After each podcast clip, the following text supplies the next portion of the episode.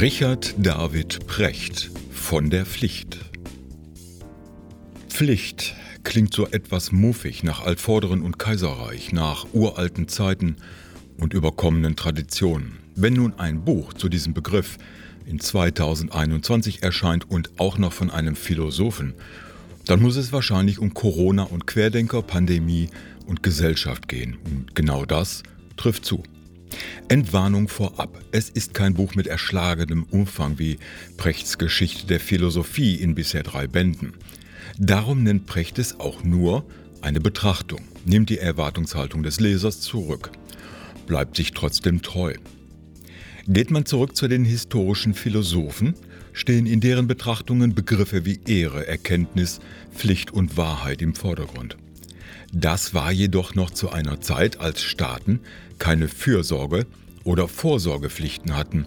Es galt das Recht des Mächtigen. Die Bürger hatten ihrer Pflicht zu folgen. Rechte gab es wenige, für Frauen schon gar nicht. In den heutigen liberaldemokratischen Staaten wie Deutschland ist die Rolle des Staates eine andere. Er ist verpflichtet, für seine Bürger zu sorgen, sie zu schützen und zu ermöglichen, dass sie ihre Rechte wahrnehmen können, und aus dieser Pflicht des Staates erwachsen jedoch auch Rechte für ihn. Das Recht, die Freiheit des Einzelnen einzuschränken, wenn Minderheiten und Schwache zu schützen sind. Denn die Freiheit des einen endet bekanntlich dort, wo sie die Freiheit des anderen verletzt.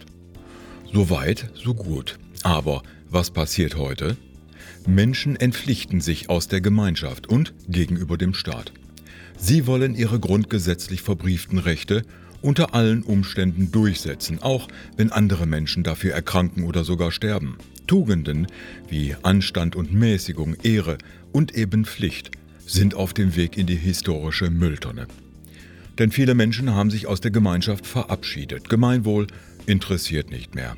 Prechts Sicht auf diese Entwicklung ist plausibel und klar. Kapitalistischer Eigennutz vernichtet solidarische Gemeinschaft. Nicht mehr Fakten spielen eine Rolle, sondern Meinungen und Emotionen. Der Kapitalismus fördert das Ende der Demokratie, vereinfacht gesagt. Natürlich ist das Thema viel komplexer und vielschichtiger. Precht verfolgt die Entwicklung, wie Menschen den Staat früher und heute betrachten, nämlich nun als Lieferant und Dienstleister. Der Bürger sieht sich nicht mehr als Teil einer Gemeinschaft mit Rechten und Pflichten, sondern als Konsument.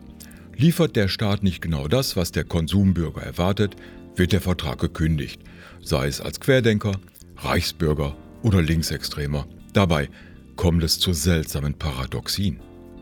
Starben in den 70ern im Straßenverkehr noch 15.000 Menschen im Jahr, sind es heute nur noch 3.000. Nicht nur dank moderner Technik, besserem Insassenschutz und neuen Materialien, sondern auch durch stärkere Reglementierung. Doch statt es nun entspannter auf den Straßen zugeht, wächst die Aggressivität hinter dem Steuer.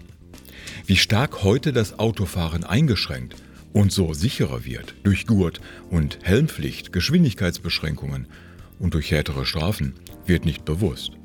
Anstatt die Sicherheit auf der Straße zu schätzen, wird gepöbelt und gedrängelt. Tatsachen werden schlicht auf den Kopf gestellt, Ursache und Wirkung ausgetauscht. Der Unterschied als Autofahrer eine rote Ampel zu überfahren und als Fußgänger bei Rot über die Straße zu gehen, wird geleugnet. Es zählt nur noch der eigene Nutzen, die Konsequenzen für andere Menschen sind gleichgültig.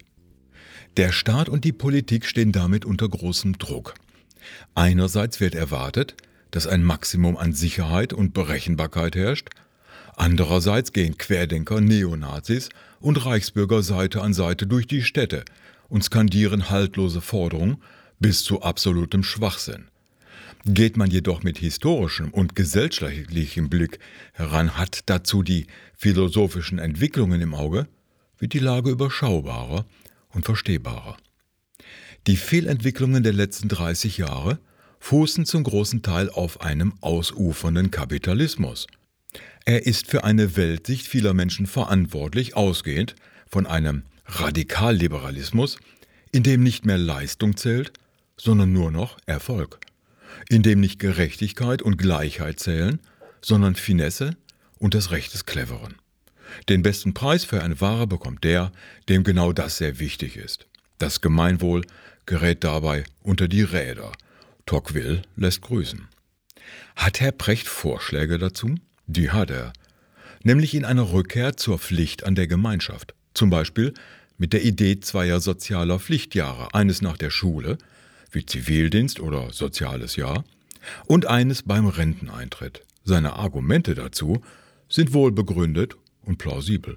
Realität werden sie leider nicht werden. Prechts Text ist nun nicht die letztendliche Erklärung für die gesellschaftlichen Schieflagen dieser Tage, noch hat er universelle Lösungen parat, aber Precht spinnt eine Art Erklärungsfaden, der erstaunlich oft zur Realität passt. Angefangen bei den Querdenkern über die AfD-Erfolge in den ostdeutschen Bundesländern bis hin zu hemmungslosen Konsumdenken ohne Rücksicht auf Verluste. Eines ist jedoch bedenklich, tatsächlich. Kommen wir nicht zurück zu den aufgegebenen Werten wie Anstand und Mäßigung, Rücksicht und Solidarität, schaufeln wir das Grab für die Demokratie, die durch Kriege und Elend teuer erkämpft wurde. Der Mann kann es also auch überschaubar und kompakt. Trotzdem ist der Text dicht und eindringlich. Seine Gedanken und Argumente kurz und knapp zusammenbringen geht. Nicht als Sofa-Philosoph und Medienstar, sondern als Philosoph und kluger Geist. Der rote Faden des Covers gilt. Mehr davon. Für die, die es nicht lesen werden und nicht verstehen würden.